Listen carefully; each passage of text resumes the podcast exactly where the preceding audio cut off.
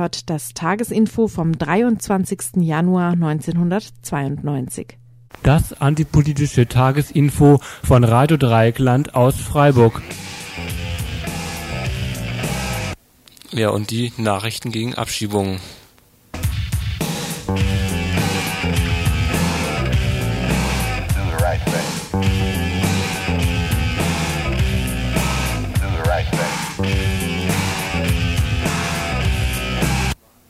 Studiotelefonnummer 31 028 0761 31 028 Anrufe sind hier wie immer erwünscht.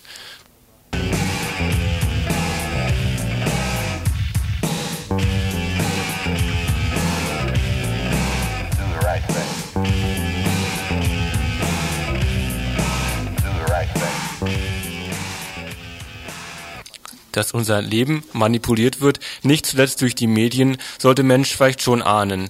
Aber auch der Staat zwingt uns ein anderes unfreies Leben auf. Aber manche Leute entdecken das erst, wenn sie es schwarz auf weiß vor sich liegen haben. Dem Ex-DDR-Bürgerrechter Gerd Poppe liegen nun seine Stasi-Akten vor. Und erstaunt. Man kommt beim Lesen, beim Lesen dieser Akten zu dem Punkt, an dem man seine Vergangenheit neu bewerten muss. Die Hälfte stimmt noch so, wie man sie erlebte, der Rest ist manipuliert dass dieser gute Mensch immer noch annimmt, er habe zu 50 Prozent real gelebt, wird er, wohl, er, wird er wohl erst hinterfragen können, wenn er wirklich anfängt zu leben. Zu wünschen wäre es ihm jedenfalls. Immerhin ganz nah an der Realität will auch dieses Info sein. Zuerst wird berichtet über Leben in Wegen. In Stuttgart fand letzte Woche eine bundesweite Demonstration von Wagenburgen statt. Motto gegen Vertreibung. Zum Zweiten habe ich mich kundig gemacht, wobei, nee, hm, Quatsch, nochmal, nochmal. Zum Zweiten habe ich mich kundig gemacht, warum es der ÖTV bei der diesjährigen Tarifrunde geht und versucht, ihre Forderungen ins kritische Licht zu rücken. Dann kommt noch ein langer Beitrag, und zwar ein Interview, das ich mit Ilse Binzer geführt habe. Sie versucht zu erklären, warum die heutige Situation mit der vor 1933 durchaus verglichen werden kann. Nach diesem leider zu aktuellen Hintergrundgespräch hört ihr die Meldungen gegen Abschiebungen.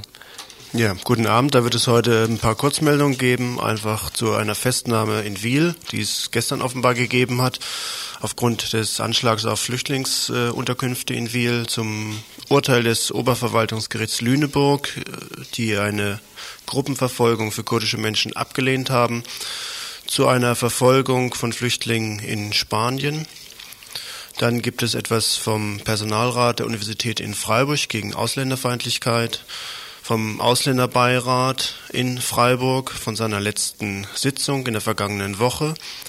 Ein paar Informationen von einer Veranstaltung, die es am letzten Montag gegeben hat, Vorwahlkampf beziehungsweise vielleicht sachliche oder versachlichte Diskussion, vielleicht aber auch nicht. Und schließlich ein längeres Gespräch zur ZAST, der zentralen Anlaufstelle in Karlsruhe, die offenbar oder häufig auch mit Knast verglichen wird. Das etwa ab 18.30 Uhr.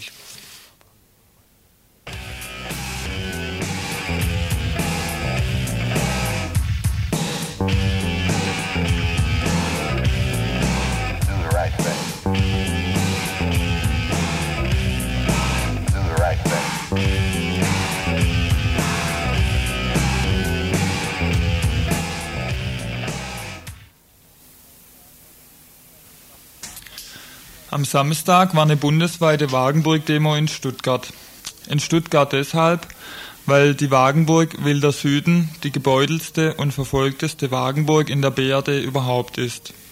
Sie haben in den letzten anderthalb Jahren wirklich alles abgekriegt, was der Stadt und dem Staat an Repressionsmitteln zur Verfügung steht.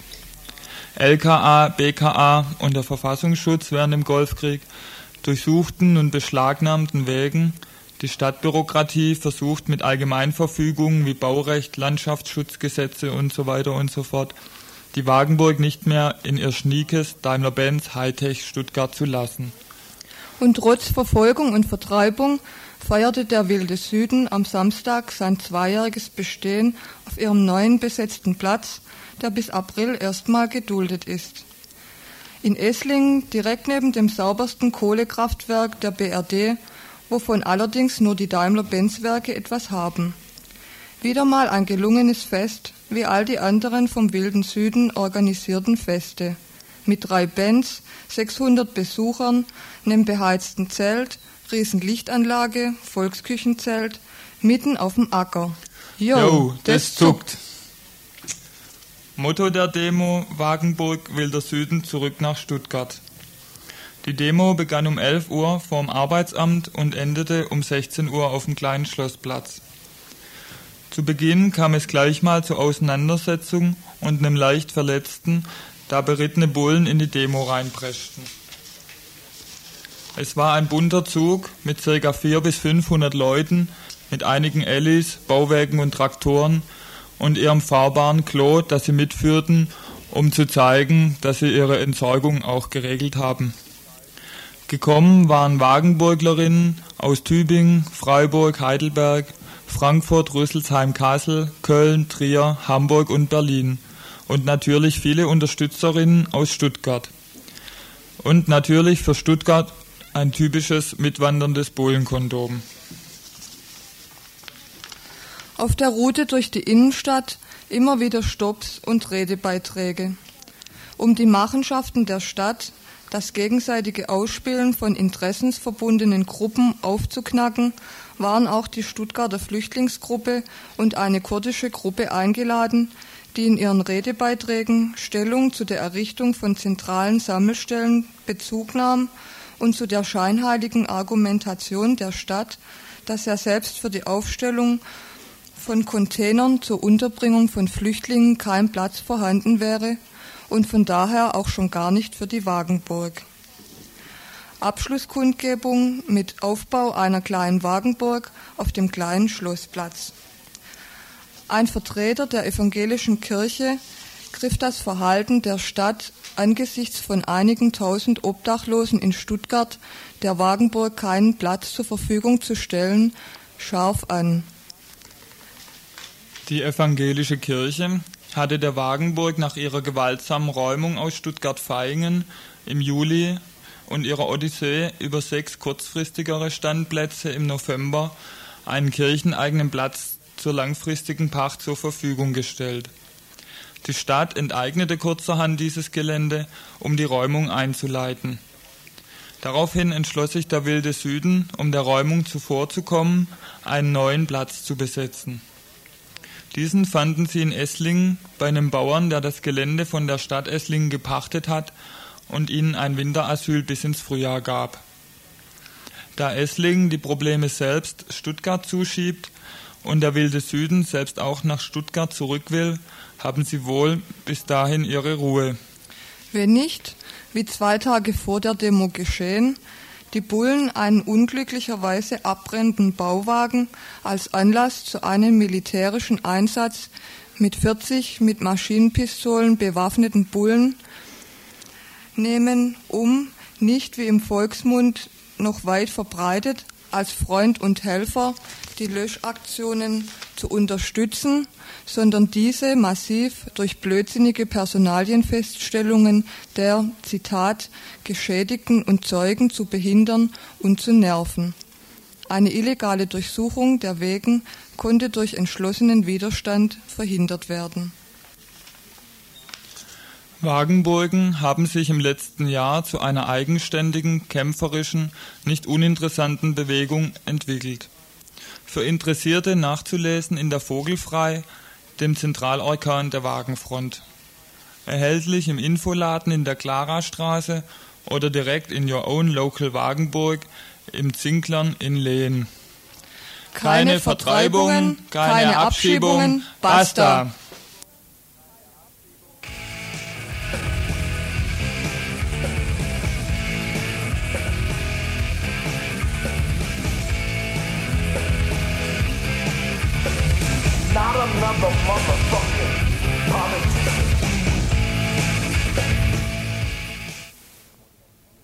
Die Gewerkschaft Öffentliche Dienste, Transport und Verkehr hatte sich 1991 in den Tarifverhandlungen zu einem nationalen Notopfer entschlossen. Anfang Februar geht es jetzt in die Tarifrunde 1992. Ich habe dafür ein Interview geführt mit Rainer Geis, ÖTV-Sekretär des Bezirks Freiburg. In einigen Bezirken wurden ziemlich hohe Forderungen aufgestellt. Im Bezirk Stuttgart wurde die Gewerkschaft aufgefordert, für 13 Prozent mehr Lohn in die Verhandlung zu gehen. Wie sieht jetzt das im Dezember beschlossene Ergebnis tatsächlich aus? Die Große Tarifkommission hat jetzt zu Beginn des Jahres die Forderung beschlossen.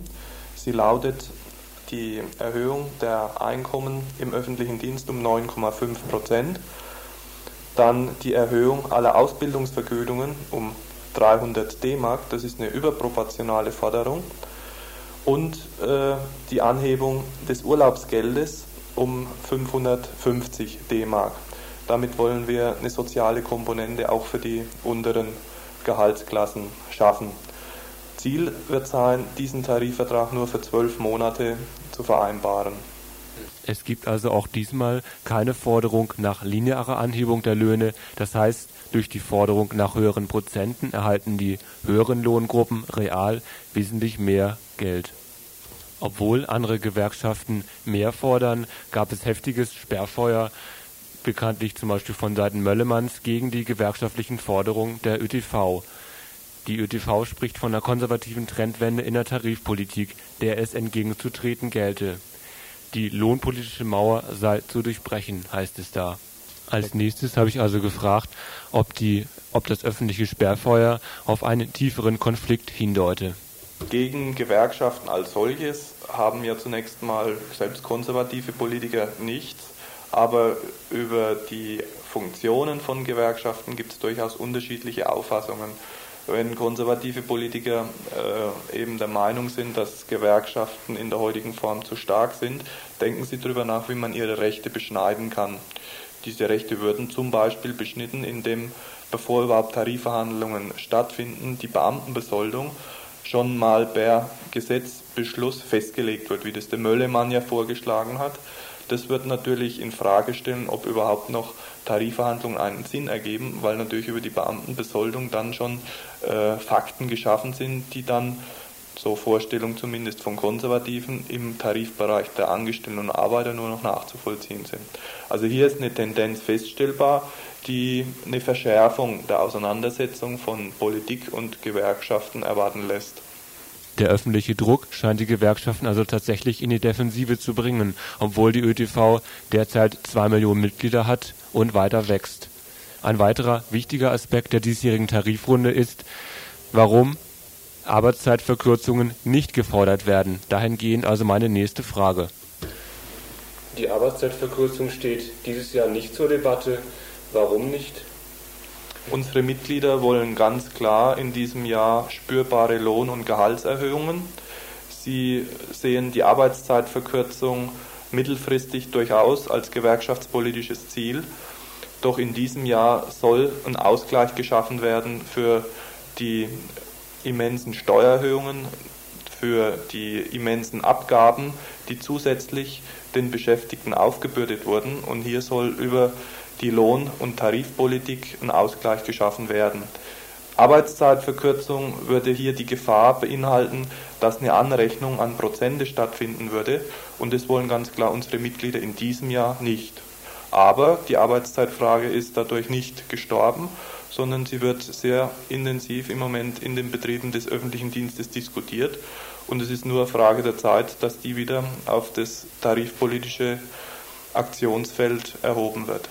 Die Arbeitszeitverkürzung funktioniert doch also in einigen Bereichen so, dass die Mittagspause verlängert wird.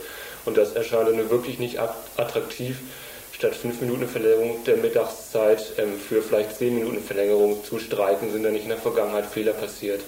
Es ist richtig, dass der Mittagspausenschwindel vom Spät der ja nur hier in Baden-Württemberg in den Landesdienststellen eingeführt wurde, den hat es ja sonst nirgends gegeben. Nur in Baden-Württemberg in den Landesdienststellen hat man ja hier die Beschäftigten beschissen, auf gut Deutsch, dass der zu sehr viel äh, Unzufriedenheit geführt hat. Aber dort, wo die ÖTV stark ist, mit den Beschäftigten zusammen sich äh, Lösungskonzepte überlegt hat, hat sich dieses Spätsche Modell nicht durchsetzen können. Arbeitszeitverkürzung macht ja auch dann nur einen Sinn, wenn Leute eingestellt werden und da, da hapert es ja im öffentlichen Dienst. Also die Leute, die Arbeit bleibt die gleiche, auch wenn die Arbeitszeit kürzer ist. Es ist richtig. Wir haben Erhebungen gemacht. Wie hat sich eigentlich unsere Arbeitszeitverkürzung personalpolitisch ausgewirkt? und sind im Durchschnitt im öffentlichen Dienst auf 50 Prozent Beschäftigungswirksamkeit äh, gekommen. Das heißt, dass zum Beispiel im kommunalen Bereich bei der Straßenbahn 100 Prozent Personal eingestellt wurde, also für jede frei werdende äh, Stunde wurde entsprechend für Personalausgleich gesorgt, dass aber zum Beispiel bei Bundesdienststellen wie Arbeitsamt äh, kein Personalausgleich geschaffen wurde weil dort eben der Rotstift zum Sparen angesetzt wird, sodass man im Schnitt in allen öffentlichen Einrichtungen auf 50 Prozent äh, Beschäftigungswirksamkeit gekommen ist. Das ist zu wenig, weil natürlich die übrigen 50 Prozent zur Arbeitsverdichtung äh, genutzt wurden. Das haben wir kritisiert, aber man muss halt feststellen, dass kein Arbeitgeber bereit ist, einen Tarifvertrag abzuschließen, in dem äh, Arbeitszeitverkürzung gekoppelt ist mit Neueinstellungen.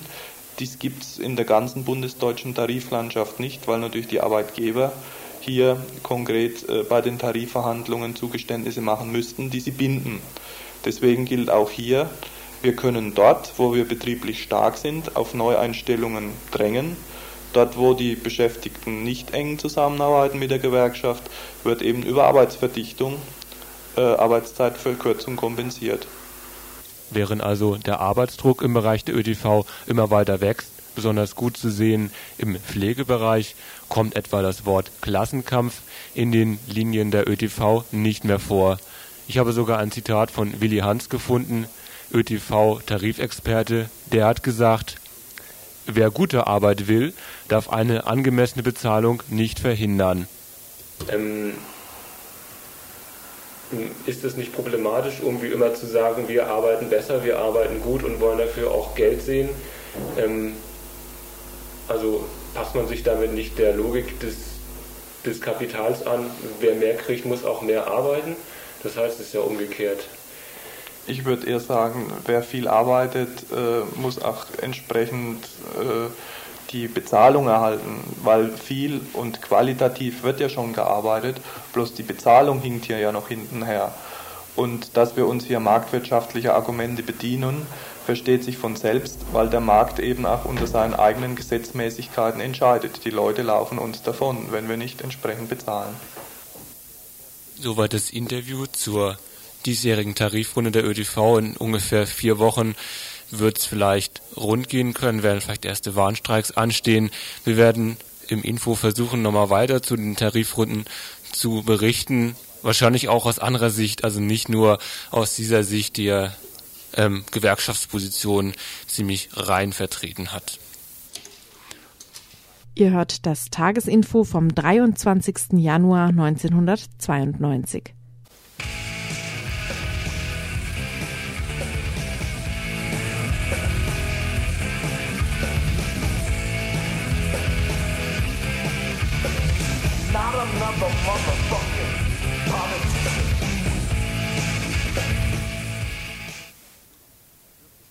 Dass der Kapitalismus ein Übel ist, dürfte selbst in Deutschland eine weit verbreitete Meinung sein. Was Kapitalismus aber genau ist, werden selbst die wenigsten Linken zu erklären wagen. Also stehen, fast unwidersprochen, Bilder vom Kapitalismus im Raum, in denen Kapitalismus mit dem raffenden, Zinsgewinne genießenden, zugespitzt dem reichen Juden identifiziert wird. Hier finden wir Antisemitismus in der Gestalt des Antikapitalismus. Eine andere Variante des Antikapitalismus hat Ilse Binzer aus Berlin in einem Aufsatz für die Januarausgabe der Konkret analysiert, nämlich die Hetze gegen Flüchtlinge. Genaueres dazu im folgenden Interview.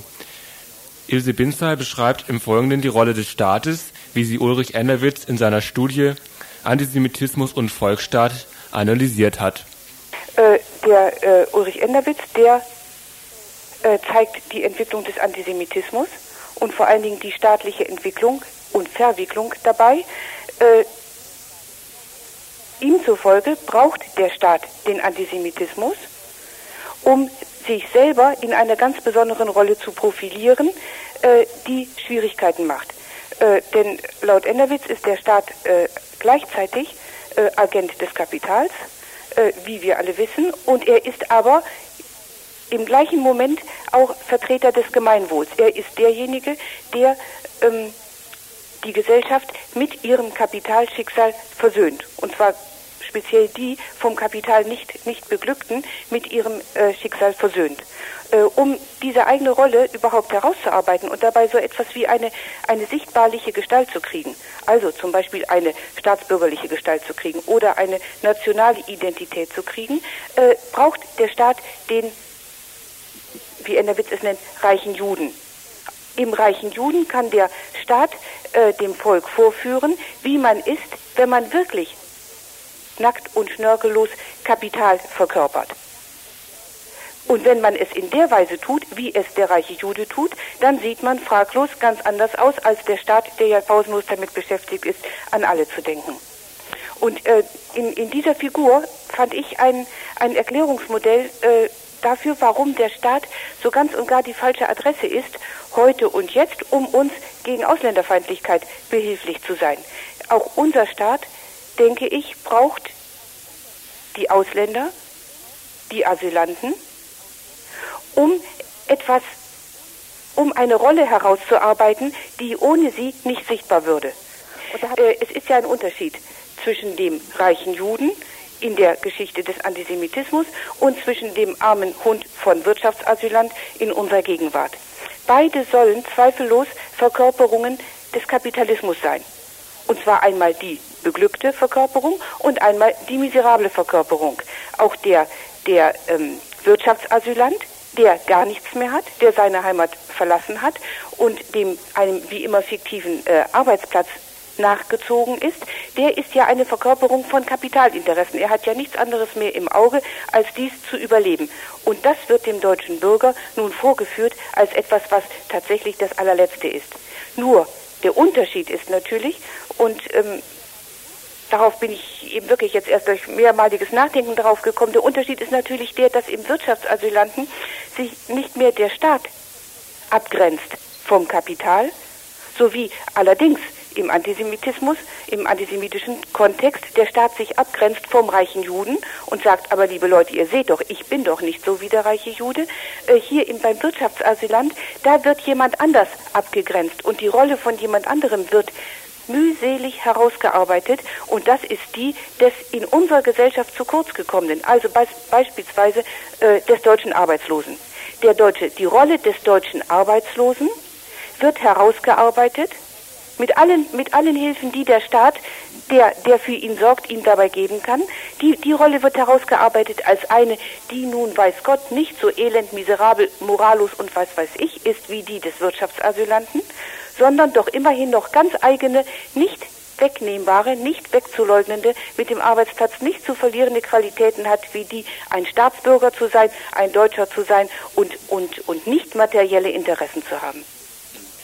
Gut, du hast, du hast eben dargestellt, dass der Staat ja eine Doppelrolle hat, eben die, also die ihn da im Moment dazu zwingt, also noch zwischen verschiedenen Positionen hin und her zu schwanken, zwar den Schutz von Flüchtlingen nicht zu sehr zu intensivieren oder Flüchtlingsheime nicht, nicht besonders zu schützen, andererseits natürlich ähm, hemmungslos mit Schlagworten auf den Menschen ja, ja, auf, den, auf die einzuschlagen. Ja. Oder also wann wäre der Staat gezwungen, so eine Doppelrolle aufzugeben? Ja, ich denke, das Fatale ist, ähm, das Erste, was der Staat machen muss, er muss die Situation heraufbeschwören, die er dann bekämpft. Also jetzt mal ganz verkürzt gesagt, der, der Staat muss die Ausländerfeindlichkeit schaffen, er braucht sie.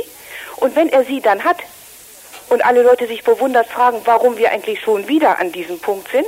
Wenn er sie dann hat, dann fängt er seine berühmte Gratwanderung an und die kann man ja also verfolgen durch nicht nur durch staatliche Äußerungen, durch, sondern durch sämtliche Medienäußerungen hindurch, diese Gratwanderung des einerseits die Ausländerfeindlichkeit herauszukitzeln und andererseits äh, äh, sie wieder zu beschwichtigen. Wenn diese Situation ist, dann geht dieses Balancieren los. Und dann gibt es eigentlich nur noch eins, was was von dieser Doppelrolle wieder runterführt. Und es gibt auch leider nur eine einzige Richtung, äh, in der sie in, in, der die Doppelrolle beendet werden kann. Und das ist eine radikale ökonomische Verschlechterung unserer Situation. Und dann ist äh, der Teil, der, an der, der von der Doppelrolle aufgegeben wird, der liberale. zur nächsten Frage. Ist jetzt das Handeln des Staates von einem Plan geleitet? Wenn man sich überlegt, was kann, was der Staat überhaupt äh, äh, neben seiner Rolle als Agent des Kapitals nun noch an integrativen Bemühungen zeigen kann, dann kann er gar keine anderen Bemühungen zeigen. Welche soll er denn zeigen? Man kann ja nicht gleichzeitig äh, Agent des Kapitals sein und es abschaffen wollen, wenn man aber die Gesellschaft mit dem Kapital versöhnen will, und zwar die zu kurz gekommenen mit, der, mit dem Kapital versöhnen will, dann kann man es nur durch das, was, was wir als, äh, als Freudsche Mechanismen der äh, Projektion oder Paranoia oder was immer kennen. Und dafür brauchen wir äh, die, eine, eine, ein, ein, den, die Vorstellung eines Staates als, als planende Spinne im Netz oder so überhaupt nicht. Ob der Kohl als Bundeskanzler redet oder ob er als privater Rheinland-Pfälzer redet, ist echt scheißegal. Und deshalb reden sie auch immer alle ganz ehrlich. Gut, du hast jetzt die, die Seite des Staates dargestellt. In deinem Aufsatz gehst du aber auch noch ja, den, den Widerstand an oder den, den Widerstand, den man sich ja eigentlich erhoffen müsste. Ja, ja ich habe bin so ein bisschen äh, im Kopf herummarschiert in der in der äh, Geschichte und in, in auch in der Gegenwart, was die Reaktion auf die äh, ja sehr drastischen äh, Attacken auf Ausländer, ähm, äh, also wie das abgelaufen ist. Und ich habe eigentlich, ich meine, das weiß ja auch jeder, ich habe ja, ich konnte ja nichts finden. Weder kann ich äh, in der Vorgeschichte des Dritten Reichs etwas ausfindig machen oder einen Beleg dafür finden, dass der Widerstand also empörter ähm, äh, äh, Mittelstandsgruppen, äh, aufrechter äh, Bürger, die bei der Aufklärung gelernt haben, dass dieser Widerstand irgendetwas bewirkt hätte, sonst hätten wir nicht die, die fatale Geschichte hinterher gehabt. Also ich kann mich in keiner Weise auf eine Tradition berufen, die ja schon mal geklappt hätte, was ja immer der Wahnsinn ist, dass die Leute sagen, äh, in Auschwitz ist, ist ähm, die Aufklärung zugrunde gegangen oder die Zivilisation, was ich einen, den, den nackten Wahnsinn finde, wenn ich bedenken muss, dass die Aufklärung vor Auschwitz war und also in Auschwitz äh, zu, zu, Auschwitz geführt hat und keineswegs durch äh, in Auschwitz zugrunde gegangen ist. Äh, und wenn ich diese Frage einigermaßen äh, äh radikal verfolge, dann lande ich heute doch exakt bei den gleichen äh, Argumenten und bei der gleichen Ausweglosigkeit. Es ist überhaupt nicht anzunehmen, es gibt überhaupt nicht einen einzigen Hinweis darauf, dass es hier einen, einen äh, entschlossenen Widerstand äh, gäbe gegen eine, jetzt sage ich es mal so direkt, Ausländerliquidation äh, von einem Ausmaß, dass wir ans Dritte Reich denken müssten. Woher sollte dieser Widerstand kommen? Erstmal wird es ein so böses, ein so böses Ausmaß nur dann geben, äh, wenn es gleichzeitig in Deutschland eine ökonomische Krise gibt.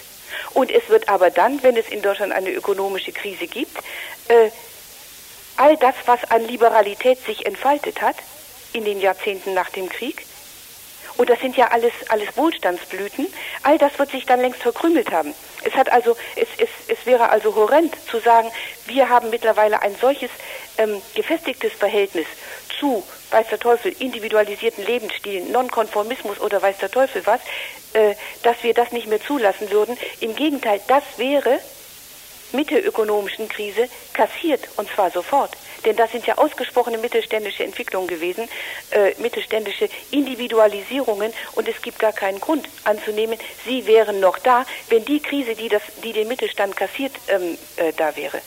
Was jetzt heraufzudrohen scheint, das würde ja voraussetzen, dass die Integration, in die, die die Leute bisher haben, äh, nicht mehr so gewährleistet werden kann. Ja. Und, und also wäre da nicht eine Möglichkeit, auch einen Widerstand anzusetzen? Das finde ich außerordentlich schwierig, denn gerade was du gesagt hast, äh, der, über den Konsum und den Arbeitsplatz werden die Leute integriert. Und wenn eins von beidem, also meistens beides nicht, gleichzeitig in Frage gestellt wird. Und das kann man ja auch in der ehemaligen DDR doch beobachten. Wenn das in Frage gestellt wird, was machen die Leute? Sie desintegrieren sich. Und es ist ja nicht so, dass der Staat gegenüber desintegrierten Leuten nun ähm, einen besonderen Spielraum hat. Oder dass der Staat besonders seine besonderen Qualitäten, was Liberalismus äh, und Demokratie angeht, da ähm, äh, als Hebel ansetzen kann. Sondern der der, der Staat, der die ökonomische Krise zu verwalten hat, ist ein krisengeschüttelter Staat. der in ganz besonderer Weise, selbst wenn er dann eigentlich lieber nicht würde, in ganz, besonders, in ganz besonderer Weise angewiesen ist auf diese krassen Mechanismen äh, der, der, der Externalisierung und der haltlosen Projektion, was Schuldzuweisungen und, die, und die Schaffung von Sündenböcken angeht. Forderst du jetzt damit die Linke auf, alle Kräfte gegen den Rassismus zu mobilisieren? Ich meine, das mit der Volksfront, dass wir jetzt ange, dass die faschistische Gefahr so gravierend ist, dass wir jetzt alle zusammenrücken müssen und unsere Differenzen vergessen müssen. Ich kann mir, ich kann das nicht anders erklären, nicht anders benennen als einen, einen, einen äh, wirklich exquisit bürgerlichen Standpunkt.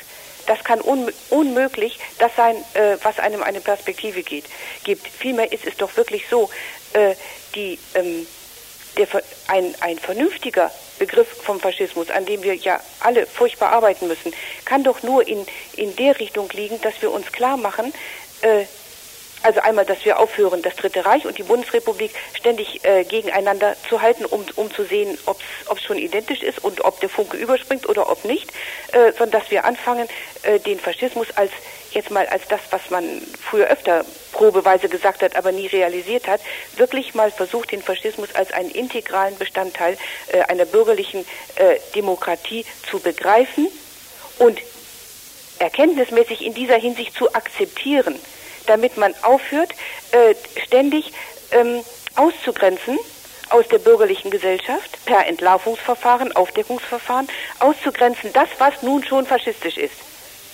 Äh, wovon die einzige Frucht meiner Ansicht nach die ist, dass man ständig Bereiche herstellt, die angeblich faschismusfrei sind. Und diese Bereiche, denke ich, gibt es nicht. Wenn, es, wenn wir es hier schaffen, ein relativ äh, relativ gewaltfreien Staat zu sehen, in dem uns relativ wenig passieren kann.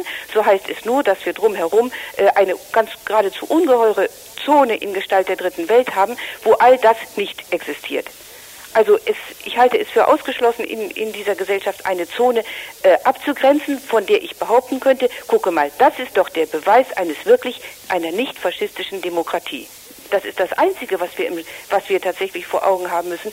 Der, das ist unser Staat und dessen ganz und gar mangelnde Bereitschaft, nämlich systematisch mangelnde Bereitschaft, äh, wirklich mit dem ihm immanenten Faschismus, dem Faschismus als einer permanent drohenden Notlösung aufzuräumen.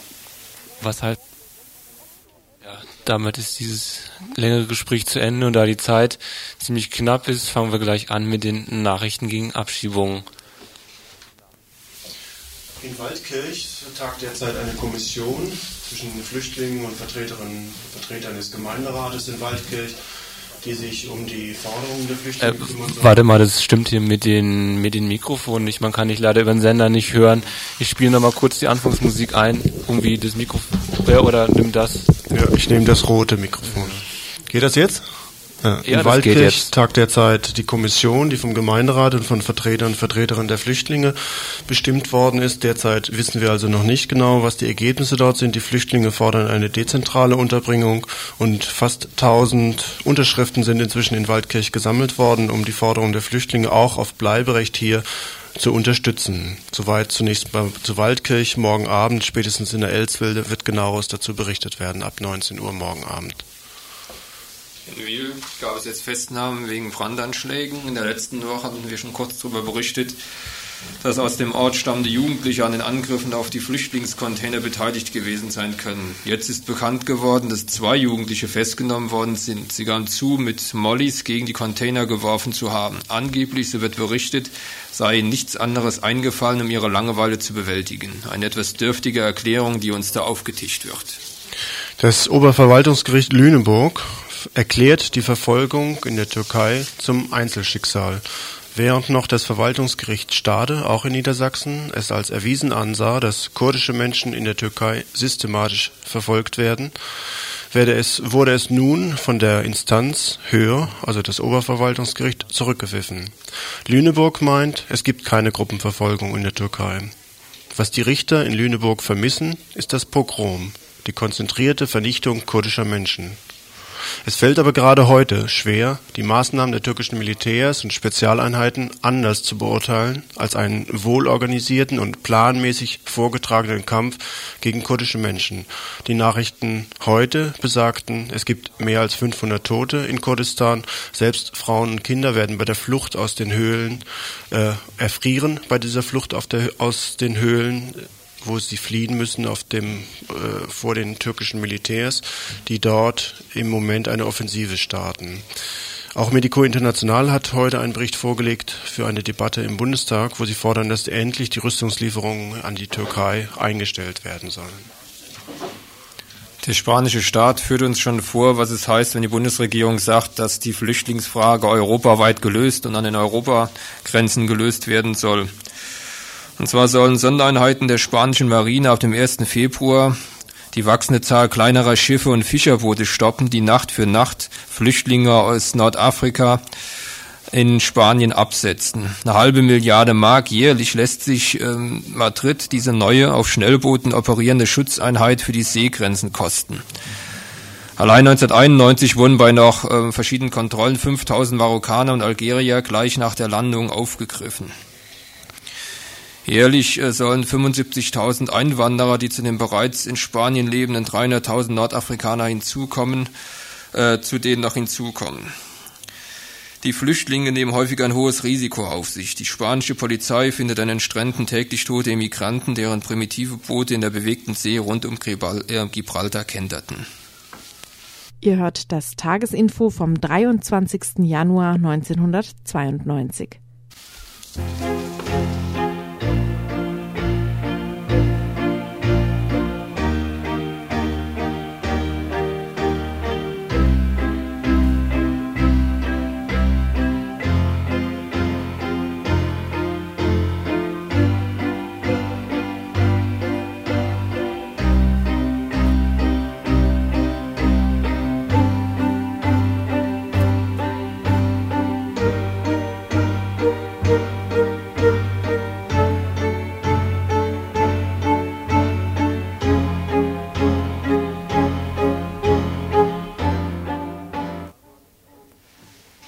Personalrat und die Ausländervertretung der Freiburger Uni sind mit einer gemeinsamen Erklärung gegen die Ausländerhetze im Land an die Öffentlichkeit, an die Öffentlichkeit getreten. Es heißt dort, die Angriffe richten sich gegen Menschen, die aus sehr unterschiedlichen Gründen hierher kommen. Bei vielen herrscht im Herkunftsland Not, Diktatur, Verfolgung oder Krieg, die das Leben bedrohen. Niemand verlässt leichtfertig das Land der Kindheit, in dem die eigene Sprache gesprochen wird. Wir appellieren an die Beschäftigten und Leitung der Universität, an die Verantwortlichen in Stadt und Land. Treten Sie den undemokratischen Auswüchsen, die Menschenjagd auf ihre Fahnen schreiben, mit allen Mitteln auf das Entschiedenste entgegen. Alle Menschen sind Ausländer, fast überall. Not, Diktatur, Verfolgung oder Krieg sind Menschen unwürdig und müssen gemeinsam überwunden werden. Seit diesem Appell ist fast kein Tag vergangen, an dem nicht weiterhin Überfälle auf Menschen anderer Nationalität stattgefunden haben, auch wenn dies kaum noch Schlagzeilen macht. Wir sind der Auffassung, dass es unbedingt notwendig ist, diese Gewalttätigkeiten und Hetzkampagnen zu bekämpfen, dass wir aber nach auch jeder Ungleichbehandlung der ausländischen Kolleginnen und Kollegen in, der, in Gesellschaft und Betrieb entgegentreten müssen. Die Erklärung geht zurück auf einen Appell, den der Tübinger Uni-Personalrat und die dortige Ausländervertretung schon im Oktober vergangenen Jahres verfasst hat. Im Dezember hat dann der Freiburger Personalrat in seinem Info diese Erklärung publiziert und sich voll solidarisch mit den Forderungen der Tübinger erklärt. Vorausgegangen war eine Erklärung der Vertrauensleute der ÖTV an der Uni Freiburg, die einen kontroversen Diskussionsprozess in der ÖTV initiiert hat. Interessant wird es daher sein, die Ergebnisse der letzten ÖTV-Bezirkskonferenz zu erfahren. Dort wurde der Leitantrag des Bezirksvorstandes mit einigen Gegenanträgen konfrontiert, die die Position des Vorstandes bezüglich einer Quotierung für Einwanderer und die Einrichtung von Sammellager kritisieren. Die jüngste Initiative nun von Personalrat und Ausländervertretung der Uni Freiburg will nun durch einen konkreten Schritt im Kampf gegen die Diskriminierung von Ausländerinnen in der BRD vorankommen. Hauptanliegen der jetzt vorliegenden Erklärung ist es, eine landesweite Kampagne gegen die ausländerfeindlichen Bestimmungen im Landespersonalvertretungsgesetz zu initiieren. Worum es dabei geht, erklärte der ÖTV-Vertreter in Freiburg Rainer Geis gegenüber RDL. Daneben wollen wir aber auch auf der politischen Ebene verschiedene Dinge äh, angreifen. Zum Beispiel, dass es immer noch eine Diskriminierung im Landespersonalvertretungsgesetz gibt, wonach äh, Ausländer, die nicht äh, aus dem EG-Land kommen, nicht voll wahlberechtigt sind. Das ist äh, eine Situation, die wir nur in ganz wenigen Bundesländern noch haben. Bayern, Bayern Baden-Württemberg. Wir als Gewerkschaft wollen natürlich ein einheitliches Wahlrecht für alle Beschäftigten, egal woher sie kommen. Das ist übrigens auch eine Forderung, die wir im Zusammenhang mit dem kommunalen Wahlrecht stellen. Auch da sind wir der Meinung, da müssen Ausländer, egal aus welchem Land sie kommen, volles Wahlrecht haben. An der Kampagne nun sollen sich allen Personalräte und Ausländervertretungen in Baden-Württemberg beteiligen. Die erwähnte Erklärung wurde an die entsprechenden Vertretungen verschickt, aber auch an Parteien und andere Institutionen. Auf Nachfrage von RDL hat sich bisher nur die FDP gemeldet und eine Unterstützung der Initiative des Personalrats und der Ausländervertretung zugesagt.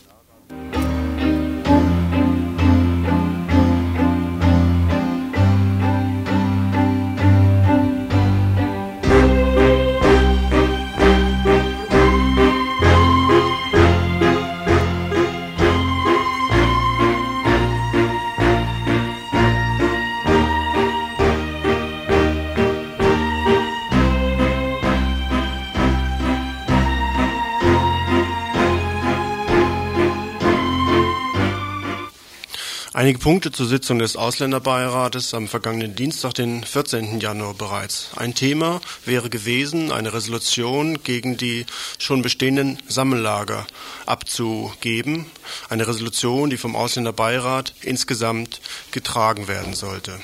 Die Einrichtung von Sammellagern war von der Stadt Freiburg beschlossen worden und bereits im September 1991 verwirklicht worden im Gemeinderat. Als Vorlage für den Ausländerbeirat diente eine Beschlusslage, in der Sammellager für nicht vertretbar erklärt werden. Stattdessen sollten Sozialwohnungen gebaut werden. Stattdessen sollte das Regierungspräsidium aufgefordert werden, eine Weisung aufzuheben, nach der Flüchtlinge keine Wohnung und oder keine Zimmer anmieten dürfen.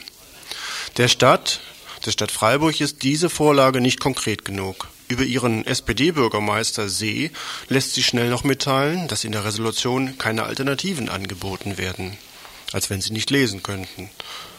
Und sie lässt mitteilen, dass sie die Einstufung der Sammellager als nicht vertretbar wiederum für unvertretbar halte. Entweder Saint-Christophe am Flugplatz also oder gar nichts. Diese Stellungnahme der Stadt erinnert im, im Ausländerbeirat die SPD wiederum daran, dass sie der Einrichtung von Sammellagern im September 1991 im Gemeinderat ja zugestimmt hatten. Da ist es wohl etwas schwierig, jetzt im Ausländerbeirat dagegen Position zu beziehen. Für die SPD-Abgeordnete Wehinger war selbst dies kein Problem. Selbst wenn sie im Gemeinderat dafür gestimmt habe, hier sei sie doch im Ausländerbeirat und könne hier doch dagegen stimmen. Noch eine Ecke komischer die Grünen. Bevor die rechten Parteien ihre Pseudo-Argumente gegen die Sammellager vorbringen konnten, war Silke Krebs von den Grünen zur Stelle und meinte, das sei alles zu ungenau in der Resolution, zu unglaubwürdig, zu schlecht formuliert.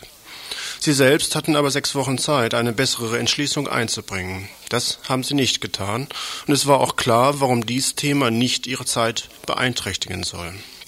Ihr Spitzenkandidat von den Grünen, Herr Salomon, hatte im Gemeinderat dem Sammellager ebenfalls zugestimmt und war doch mit und war dort mit dem nunmehr aus Bonn geförderten Vorschlag aufgefallen, ein abgelehnter Flüchtling solle fünf Jahre keinen neuen Asylantrag stellen dürfen. So laut Protokoll des Gemeinderates. Und wörtlich, Herr Salomon aus der Zeit. Ich bin sicher, dass die Asylbewerberquoten damit schlagartig zurückgingen. Bei so viel Regierungstreue fiel dann fast unter den Tisch, dass auch die Vertreterin der linken Liste, die nunmehr eine Resolution gegen die Sammellager unterstützen möchte, bereits im September des letzten Jahres für die Einrichtung des Sammellagers gestimmt hatte. Ein trauriges Beispiel für linke Politik im Gemeinderat. Nun aber vielleicht noch der dickste Punkt zu nennen. Beim Sammellager geht es bekanntermaßen um die Unterbringung von Flüchtlingen. Von diesen direkt Betroffenen war aber niemand eingeladen. Der Ausländerbeirat, schon ohne Einwirkung auf die Gemeindepolitik, hätte hier eigentlich ein Zeichen setzen können.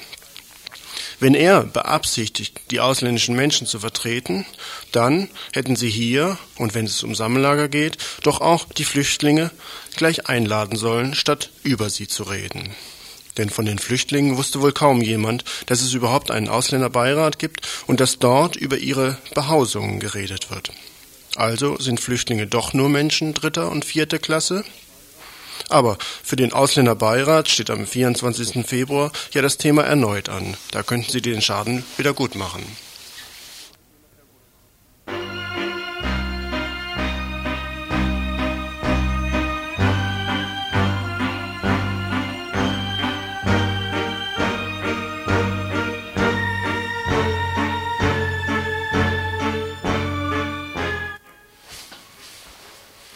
Montag dieser Woche fand auf Einladung des UASters der Universität Freiburg eine Veranstaltung äh, statt mit dem Thema äh, Baden-Württemberg, ein ausländerfeindliches Land. Eingeladen wurden Vertreter verschiedener Parteien. Rita, du warst auf der Veranstaltung. Kannst du kurz eine Einschätzung geben, ähm, was halt die Vertreter dieser Parteien jetzt ähm, zu diesem Thema sagen konnten? Hm. Also anwesend waren ähm, für die CDU, also es waren lauter Landtagskandidaten äh, anwesend. Für die CDU war es der Herr Goller, der ist Betriebsratsvorsitzender bei Goethe und steht der CDA nahe. Äh, für die SPD war der Herr Brinkmann da, der ist im Augenblick schon im Landtag und sitzt da unter anderem im Petitionsausschuss. Und für die Grünen war der Salomon da, ähm, der ja und äh, für die FDP sollte der Breukscheid kommen, aber der ist nicht gekommen. Für den ist dann äh, ein Vertreter von den jungen Liberalen gekommen. Äh, den möchte ich jetzt nicht hier äh, irgendwie breitreden, weil für den war das einfach mal ein Versuch, da auf dem Podium zu sitzen. Die, äh, thematisch hat sich die Veranstaltung in zwei äh, Bereiche gegliedert oder wurde gegliedert von der Diskussionsleitung, dem Herrn Uilein vom Caritasverband. Äh, zunächst sollten die Podiumsteilnehmer Stellung nehmen zur multikulturellen Gesellschaft, zum kommunalen Wahlrecht äh, und zur Einbürgerung. Und im zweiten Teil sollte es um Asylpolitik und beschleunigte Verfahren und so weiter gehen. Ich möchte die Positionen, die da so vertreten worden sind, zusammenfassend darstellen. Ich möchte es nicht trennen nach den zwei Bereichen, weil es hängt auch zusammen. Also der Herr Goller, der hat äh, sehr stark betont, dass die Integrationsfähigkeit eines Volkes nicht überstrapaziert werden dürfe. Ähm, die Angst vor ganz fremden Kulturen und die Angst um Wohnung und Arbeitsplatz müsste ernst genommen werden. Und ähm, daraus äh, hat er dann gefolgert, dass Menschen, die aus wirtschaftlichen Gründen hierher kommen, die dürften nicht aufgenommen werden, weil sonst die politisch Verfolgten gefährdet seien. Und die Grenze von dieser Akzeptanz, die er da immer beschworen hat und von der er behauptet, dass sie hinter der Asylpolitik stünde, ähm, die sei zurzeit erreicht. Ähm, er hat dann zwei Sachen so vom Vorgehen her ähm, daraus gefolgert. Das eine ist, das Grundgesetz muss geändert werden, damit es ein EG-weites Asylrecht äh, geben kann, was dann eben anders ist als das bundesdeutsche. Und zweitens müssen die Fluchtursachen bekämpft werden. Ähm, er hat dann gegeneinander ausgespielt oder versucht auszuspielen die Entwicklungshilfe vor Ort und die und das Geld, was hier für Asylbewerber ausgegeben werden müsse. Ähm, also so als seien diese 5,8 Milliarden oder was es waren für Asylbewerber hier, äh, die seien so ein bisschen rausgeschmissen. Das hätte man besser dort in die Länder der dritten Welt gegeben. Und er hat sich sogar dahin verstiegen zur Äußerung, dass er für eine Änderung der Weltwirtschaftsordnung eintreten würde. Aber das hat er nicht besonders äh, genau gesagt. Ähm, der Herr Brinkmann, der hat in zwei Punkten mit dem Herrn Goller übereingestimmt. Er hat äh, auch den volkswirtschaftlichen Nutzen betont, den die hier lebenden äh, Ausländer bringen und hat zweitens gesagt, dass die Toleranz der Bevölkerung gegen Armutsflüchtlinge erschöpft sei und äh, dass daraus eben eine Gefahr für die Aufnahme der politisch Verfolgten drohen würde. Und deshalb müsste man Zugangsbeschränkungen ähm, machen der Herr Brinkmann war ziemlich widersprüchlich, er hat nämlich auf der anderen Seite auch äh, Kritik geübt an der Praxis des Asylrechts und an der praktischen Abschaffung zum Beispiel auch des Petitionsrechts, ähm, an den Verhältnissen in Lagern und hat sich auch gegen die, äh, also dagegen ausgesprochen, wie diese äh, Bezirkslager da jetzt aussehen sollen. Ähm, er hat sich auch gegen beschleunigte Verfahren ausgesprochen auf der einen Seite und auf der anderen Seite hat er ihnen aber zugestimmt und zwar mit der Begründung eben die Akzeptanz in der Bevölkerung sei so gering. Ich habe äh, mich ziemlich aufgeregt über diese Argumentation, die behauptet, dass ähm, die Asylpolitik deshalb so gemacht werde, weil die Bevölkerung das so haben wollte. Und ich habe ihn auch habe sie scharf kritisiert, ich habe sie widerwärtig und verlogen genannt, die Position. Also damit bin ich sicher dem Brinkmann nicht gerecht geworden. Aber die Tatsache, dass er da so heftig drauf reagiert hat, zeigt, dass er, dass es ihn doch auch getroffen hat. Und ähm, er hat dann daraufhin auch den Widerspruch, in dem er eigentlich drinsteckt, noch weiter enthüllt. Er hat nämlich gesagt, wenn er dem verkürzten Verfahren nicht zugestimmt hätte äh, oder überhaupt auch die SPD oder sowas, ja, dann wär, hätte er nicht an der Wahl teilnehmen können und dann gäbe es auch nicht viele Stimmen für die SPD und dann könnten sie die Politik dann nach der Landtagswahl nicht weiter mitgestalten. Also das ist eine äußerst obskure und eigenartige Argumentation. Und ich denke, dass er sich auch wirklich aus guten Gründen aufgeregt hat äh, über meinen Einwand. Der Salomon, der hat also dem Golla überhaupt äh, kaum was entgegensetzen können und er hat sich immer wieder mit ihm verbrüdert, indem sie sich gegenseitig auf die Schultern geschlagen haben. Und er hat sich dann stattdessen, weil er dem nichts entgegensetzen konnte, an den reaktionärsten CDU-Positionen abgearbeitet. Was er positiv kritisiert hat, war äh, die Blutsbestimmtheit der Staatsangehörigkeit und äh, hat sich auch ausgesprochen für das Wahlrecht aller hier lebenden Menschen. Aber sobald er zur Asylpolitik kam, da wurde es wirklich bodenlos. Also in der Erwartung kommender Flüchtlingsströme, die Erwartung teilt er mit dem Herrn Goller, also die also überwältigend sind, äh, müsste man ein Einwanderungsgesetz machen. Die Alternative wäre sonst die dichte Mauer. Und äh, über die Kriterien von dem Gesetz konnte er überhaupt nichts sagen. Er hat nur gesagt, sie sollen nicht rassisch sein und sie sollen sich nicht nach ökonomischer Verwertbarkeit äh, orientieren. Aber eine positive Aussage war ihm schlicht nicht möglich. Er wollte darüber unbedingt diskutieren, aber es wollte wohl kein, keiner sonst. Ich habe ihm dann entgegengehalten, dass was die Claudia Roth, die auch äh, von, bei den Grünen ist, im Europaparlament sitzt, äh, gesagt hat zu diesem Einwanderungsgesetz, die diese Position kritisiert, weil sie sagt, es werden ganz klar solche äh, ökonomische Verwertbarkeitskriterien sein, die da angelegt werden. Ähm, und sie sagt eben, die Außenwirtschaft muss geändert werden und sie hat dazu auch konkrete Beispiele. Also sie geht auf Verschuldung ein, auf Zinspolitik, sie geht auf wirtschaftliche Unterstützung von unterdrückenden Regimes ein und sie geht auf, auch ein auf äh, Eingriffe äh, zum, auch der Bundesrepublik in die Lebensgrundlagen von, ähm, von Bauern in Ländern der dritten Welt und sowas. Der Salomon hat, das habe ich nicht so konkret gemacht, ich habe es nur kurz zitiert und der Salomon hat äh, die dann so kommentiert, dass er sagt, die wird ja bloß offene Grenzen verlangen und ginge völlig an der Wirklichkeit vorbei. Äh, ja, das war so. Und also der, der Gipfel seiner Darlegung war dann noch, als er gesagt hat, zur erkennungsdienstlichen Behandlung, wie sie jetzt in Zukunft für die äh, Asylbewerber alle äh, vorgenommen werden soll, die würde, wäre deshalb eingeführt worden, weil ein Teil der Asylbewerber eben äh, die Sozialhilfe missbraucht hätte. Kannst du noch so kurz sagen, wie jetzt die Resonanz im Publikum war? Kann man also feststellen, dass es jetzt eher so eine Art Wahlveranstaltung der jeweiligen Vertreter dort war, die das also jetzt zum Auftakt nutzten? Oder gab es auch entsprechend jetzt im Publikum eine Auseinandersetzung mit diesen Positionen? Mhm es gab schon eine Auseinandersetzung mit diesen Positionen. Ich, das kann ich jetzt nicht so gut zusammenfassen. Es haben einige Leute gefragt, was denn diese Parteien gedächten, jetzt zu tun gegen diese niedrige Toleranz und Akzeptanz in der Bevölkerung. Aber dazu konnten sie auch nichts sagen. Also sie konnten nur sagen, wir müssen diese, diese schlimmen Gesetze machen und diesen schlimmen Verfahren durchführen, weil uns sonst wirklich das Volk über den Hals kommt. Also so, darauf ist es eigentlich hinausgelaufen. Mhm. Äh, es sind dann auch einige konkrete Fragen zu dem Bezirkslager, zum Beispiel zu der äh, Entscheidung über offensichtlich unbegründete Fälle, wie die stattfinden soll. Die soll nämlich nach Vorstellung der Landesregierung irgendwie in Karlsruhe gefällt werden. Von wem, wem weiß keiner so richtig. Ähm, darauf ist zum Beispiel überhaupt nicht geantwortet worden. Ähm, ja, da hat, da hatte sicher auch jeder von denen, die da saßen, hatten so ihre Parteianhänger dabei, aber es war nicht so, dass, die, dass das Publikum denen jetzt so zugestimmt hätte, so voll. Und kannst du nochmal so sagen, was für ein Resümee auch von den Veranstaltern jetzt gemacht wird? Ähm, Gibt es da jetzt halt noch weiterhin solche Veranstaltungen oder was war so mehr oder weniger die Zusammenfassung von dem Ganzen oder ist es dann halt schließlich so auseinandergetröpfelt? Also um irgend, dass es irgendwas weiteres geben sollte, kann ich mich nicht entsinnen. Mhm. Also der Uilein hat halt so diese, was ja für die einzelnen Parteien fortschrittliche Meinungen waren, die da geäußert worden sind, die hat er noch so ein bisschen gewürdigt. Also das, daran erinnere ich mich noch. Mehr weiß ich nicht mehr. Ah ja, gut. Schönen Dank. Mhm.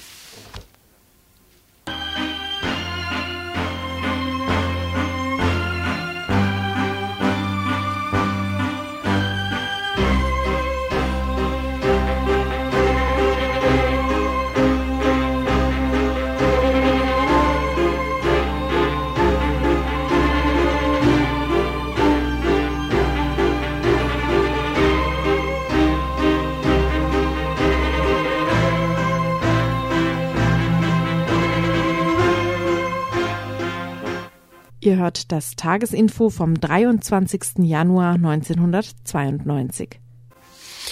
Wir wollten jetzt eigentlich noch einen längeren Beitrag bringen zur ZAST. ZAST ist die Abkürzung für Zentrale Anlaufstelle in Karlsruhe, die ja eben gerade auch schon mal erwähnt worden ist, wo die Flüchtlinge verteilt werden dann. Häufiger wird aber ZAST äh, auch mit Knast verglichen und auch für zentrale Abschiebestelle benutzt. ZAST, das Interview deswegen, weil wir denken, dass da relativ viele Parallelen wahrscheinlich zu erkennen sind zu der Einrichtung von Bezirkssammellagern, wie es jetzt in Freiburg in der Vauban-Kaserne demnächst Realität werden soll. Aufgrund aber der fortgeschrittenen Zeit, das Interview geht mehr als eine Viertelstunde, klappt das jetzt heute nicht mehr. Das verschieben wir dann halt um eine Woche ein längeres Interview, was auch wichtig ist, äh, mit jemandem von Flüchtlingsrat aus Karlsruhe. Und das wollten wir eigentlich schon in der ganzen Länge bringen, zumal da viele Details zu, äh, zu wissen wichtig sind. Deswegen kommen wir jetzt eigentlich gleich mal zu den Veranstaltungshinweisen, jedenfalls was die Thematik Flüchtlinge angeht. Und da geht's gleich los. Heute im Südwind um 20 Uhr gibt's eine Veranstaltung mit dem Thema Gemeinsamkeiten und Unterschiede, ausländische und inländische Freiburgerinnen im Gespräch. Ist eine Veranstaltung, die nur für Frauen geplant ist. Also heute im Südwind um 20 Uhr. Morgen, Freitag, also um 18 Uhr, ist ein Treffen in Freiburg im Rathaus, und zwar in der oberen Gerichtslaube. Das Treffen betrifft ausländische Vereine und dort ist unter anderem ein Thema die Planung eines multikulturellen Zentrums morgen Abend, Freitag um 18 Uhr. Freitag um 20 Uhr trifft sich in Freiburg wie jeden Freitagabend das Südbadische Aktionsbündnis gegen Abschiebung. Es trifft sich in der Egonstraße 54 in den Räumen des radikaldemokratischen Zentrums. Am 26.01., also am Sonntag, wird es relativ früh um 10.30 Uhr eine Veranstaltung geben. Veranstalter ist der Radikaldemokratische Club. In den Räumen vom Radikaldemokratischen Zentrum äh, findet jetzt ein politisches Frühstück statt mit dem Titel Anders, Fremd und Bedrohlich. Und am Freitag, dem 31.01.92, auch nicht diesen Freitag, sondern halt den nächsten, findet in St. Christoph ein Fest der Flüchtlinge, ähm, äh, die halt in St. Christoph sind. Ja, statt. das sind die Flüchtlinge, die hätten abgeschoben werden sollen. Und äh, die haben sich über diese Veränderung der Entscheidung, dass die Abschiebung in die DDR nämlich nicht mehr stattfindet, eigentlich so gefreut, dass sie jetzt alle einladen, am Freitag, den 31. um 20 Uhr auf dem Flugplatzgelände zu erscheinen. Getränke und Verpflegung ist aber auch mitzubringen. Das waren jetzt hier die Veranstaltungshinweise. Es gibt noch einen aus oder? Ja, es gibt noch eine Vorstellung in der Guatemala Filmreihe, die zurzeit stattfindet. Gibt es am 28.01 einen Film Titel Straßenkinder in Guatemala um 20 Uhr im KG2 Hörsaal 2001. Ja, dann sag ich noch kurz ähm, was und zwar war noch ein Anruf hier von einem Hörer, der an der gern was gesagt hätte zu dem Interview, was im Info lief. Das Interview mit der Ilse Benzal, der hat ähm, ganz kurz meinte er, soll ich noch Folgendes über den Sender geben und zwar fand er ähm, das ganze Interview, das sei linkes Geseire gewesen. Ähm, das hätte ein falsches Verständnis von Kapitalismus rübergebracht. Was er allerdings richtig fand, war diese Einschätzung, Faschismus als integralen Bestandteil des Kapitalismus zu verstehen. Außerdem hat er noch gemeint, es sei falsch oder es sei ähm, problematisch, wenn ständig Konkretautoren hier im Info über den Sender gebracht werden. Ja gut, ähm, hier lachen einige. Ich, ich mache noch schnell zwei weitere Veranstaltungsweise, die mir noch wichtig sind. Heute um 21 Uhr gibt es einen Film. Der wird im Programm vom kommunalen Kino folgendermaßen angekündigt. Der Film heißt Affäre Blum, heute 21 Uhr im kommunalen Kino. Den Hütern des Antisemitismus hat der Regisseur Erich Engels in, einem in seinem ersten DEFA-Film Affäre Blum die Maske vom Gesicht gerissen. Den historischen Hintergrund lieferte ein Prozess gegen einen jüdischen Fabrikanten in der Weimarer Republik. Blum wurde verdächtigt, seinen Buchhalter ermordet zu haben. Das Verfahren näherte sich einem Justizmord. Den reaktionären Untersuchungsrichtern ging es in ihrer antisemitischen Verblendung nicht um eine objektive Aufklärung des Falles, sondern um die Verurteilung eines Juden. Erst ein unabhängig von den Untersuchungsrichtern arbeitender Kriminalkommissar fand den richtigen Mörder, ein ehemaliges Mitglied des Freikorps. Ob das dieses Verständnis, was hier vom Antisemitismus äh, rüberkommt, dem Film irgendwie besser ist, in diesem DDR-Film von 1948, als das, was im Interview mit Ilse Binzal heute im Info kam, wage ich zu bezweifeln, aber vielleicht könnt ihr euch selber überzeugen. Dann noch eine weitere Veranstaltung, die auch interessant sein dürfte. Und zwar gibt es ja im Marienbad eine Ausstellung, die Re Rekonstruktion einer Ausstellung, die von den Nazis gezeigt wurde, entartete Musik. Die wird nochmal eingeleitet von ähm, dem Musikwissenschaftler Art Dümling morgen Abend um 20.30 Uhr eben im Marienbad. Der hält den Eröffnungsvortrag zur Eröffnung